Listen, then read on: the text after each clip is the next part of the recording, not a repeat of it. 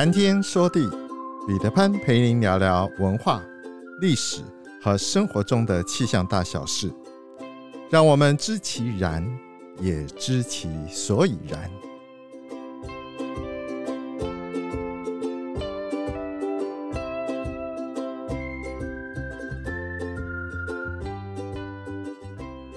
谈天说地，潘大刚空中与您相会。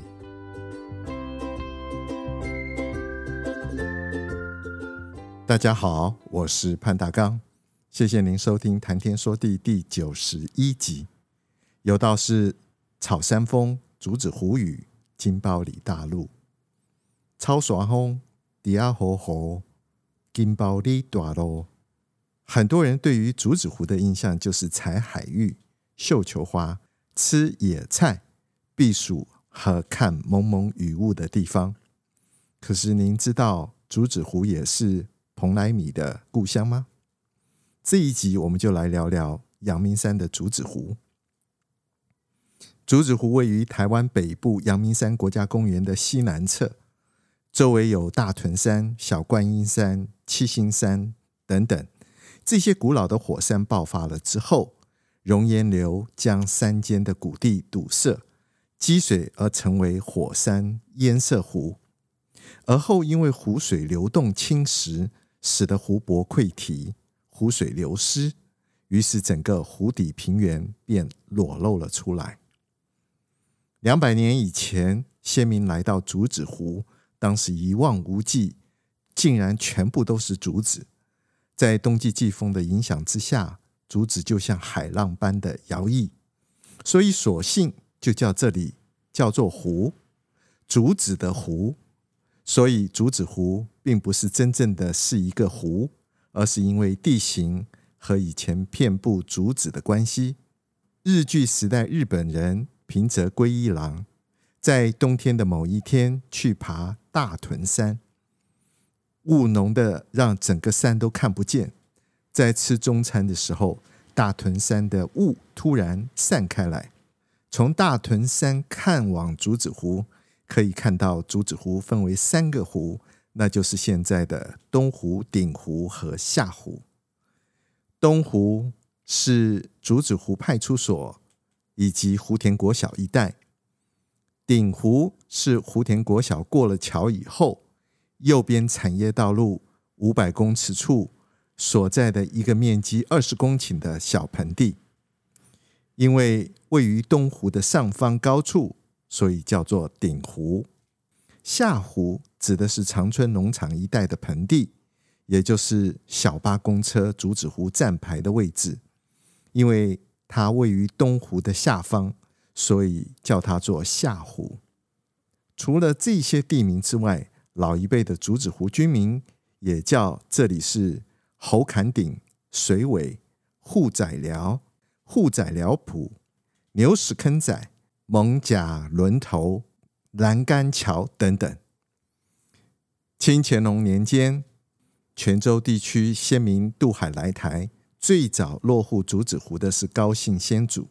当时竹子湖早就有凯达格兰原住民，高姓家族于是向原住民买地来开垦。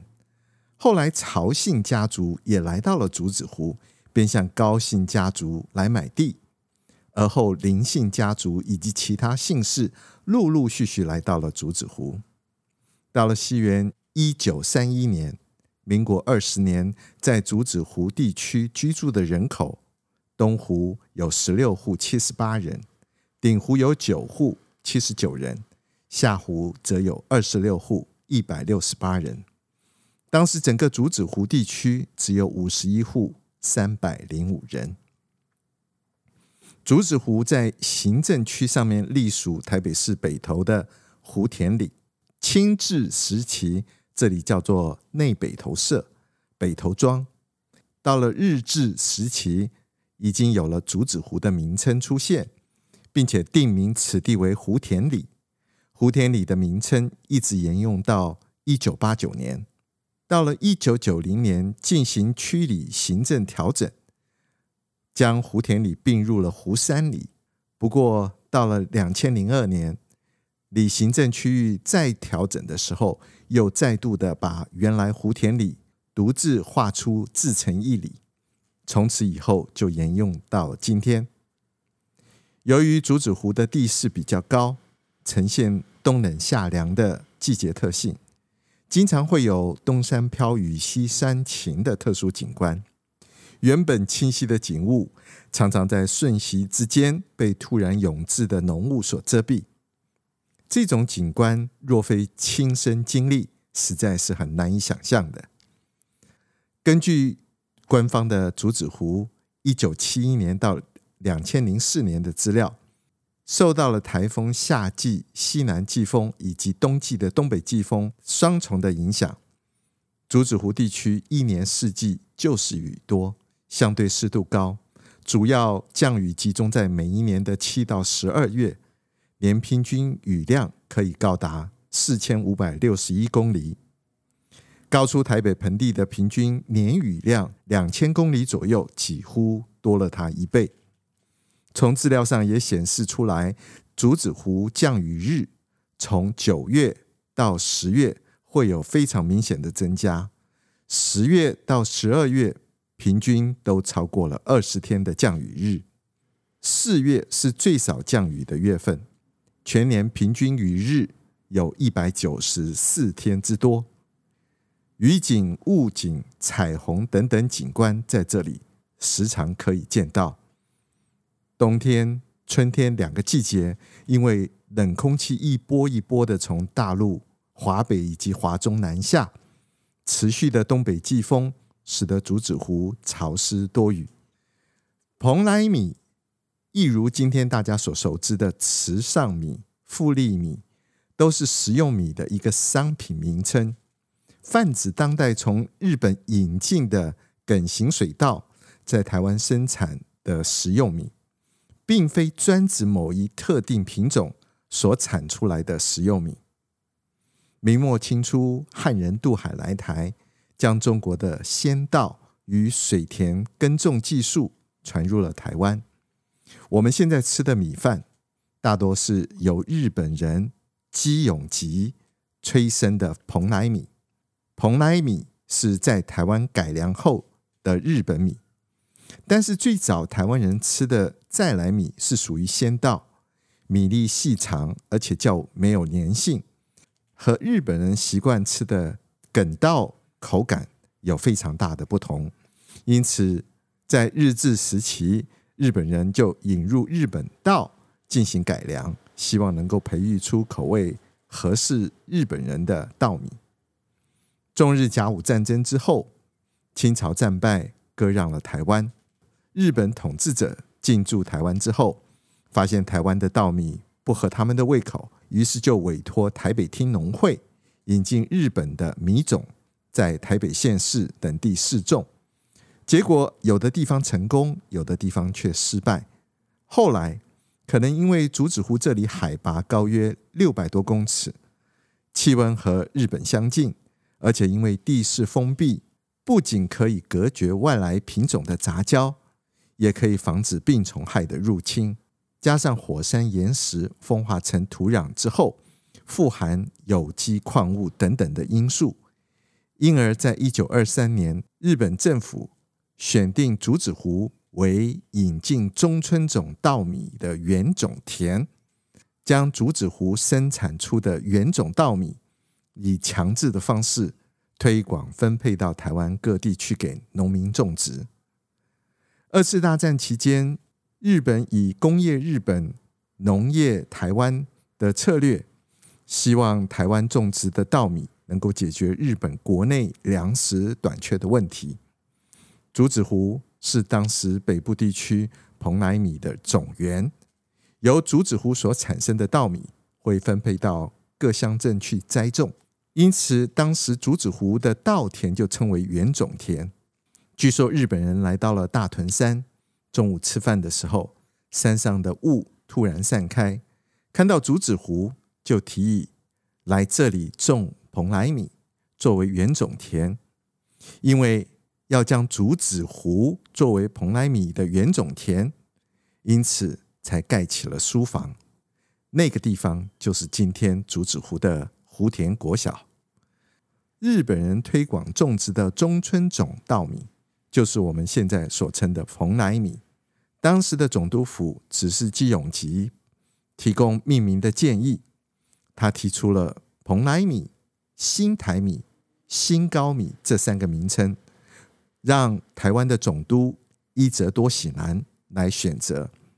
当时的总督选定了蓬莱米这个原种来自于日本，却在台湾研究杂交育成的米，叫做蓬莱米，来自蓬莱仙岛的米。一九二六年，竹子湖的种米参加了当时大日本米谷会第九次大会，得到了稻米改良竞赛的第一名。竹子湖也成为蓬莱米的原乡了。当台湾试种蓬莱米成功之后，由于蓬莱米可以销到日本内地去，因此改变了台湾农产生产结构的主轴。日据时期，当时殖民政府民政长官后藤新平曾经用强硬的手段，动用了警察，压迫原来在种在来米的农家，改变去种植日本种的蓬莱米。当时台湾民间社会有句谚语是这样说的：“天下第一翁种甘蔗和回下崩。”当时甘蔗收购的价格非常糟。收购的日本会社会在磅秤上动手脚，使得称出来的斤两明显的短少。不过，当时的农民在压迫之下改做蓬莱稻作，其实就是爹地公。谁也想不到，当时的爹地公竟然开创了米食文化的新业。很多人不知道，在骊山高丽菜出名之前，竹子湖高冷高丽菜是大家的首选。竹子湖地区的蔬菜生产也是开始于日治时期。中日战争之后，日本人凭着龟一郎以竹子湖作为高冷蔬菜的试验地。当时的高丽菜种子是由日本进口的，栽种的成果非常惊人。每个高丽菜长得又大又好，一个大约有三公斤。当时竹子湖的蔬菜每年栽种两期，第一期是农历的二月到五月，第二期是五月到八月。台湾光复以后，竹子湖高丽菜仍然持续的种植下去，一直到民国七十年达到了最高峰。所采收的高丽菜销售全省，有竹子湖高丽菜的美名，品质比较差的则外销到菲律宾。民国七十年之后，因为梨山交通建设完成，而海拔一千公尺处所栽培的高丽菜品质又比竹子湖所栽的高丽菜更好，产量也多了好几倍。于是竹子湖的高丽菜就开始慢慢的衰落了。接着高丽菜之后。竹子湖因为海域又被大家所关注。民国五十八年，竹子湖引进海域。由于竹子湖地区的气候凉爽、湿度高，正是海域喜欢生长的环境。每年的三月至五月是海域盛产期，但是初期因为它的花色纯白，在市场上接受度并不高。一直等到民国六十四年，蒋公逝世，在祭典上采用了白花。海芋才开始广受欢迎。竹子湖海芋的栽植在民国八十二年达到了最高峰，最盛产的时候一天高达四五万只，因此竹子湖有“海芋之家”的美称。近年来，休闲精致农业的兴起，竹子湖已经成为大台北地区休闲旅游的最佳去处。每到假日，涌入的大量人潮，为了延续竹子湖海芋花季，农民开始推广栽植绣球花以及向日葵，使得竹子湖花季可以从原本的三至五月延续到九月。随着花卉产业的带动人潮，为了解决吃的问题，于是民国八十年，竹子湖的餐厅兴起，提供野菜。山产以及切花等等的服务，农民利用花田旁边所搭建的铁皮屋，就地进行餐点的贩卖。而近年来更开始结合了花卉产业，开始朝向精致化的休闲农业、农场以及餐厅发展。在一九二六年蓬莱米证明之后，台湾的米文化走入了历史的新页。位于竹子湖社区的入口有个和梅研习中心，它就是日治时期的蓬莱米原种田事务所。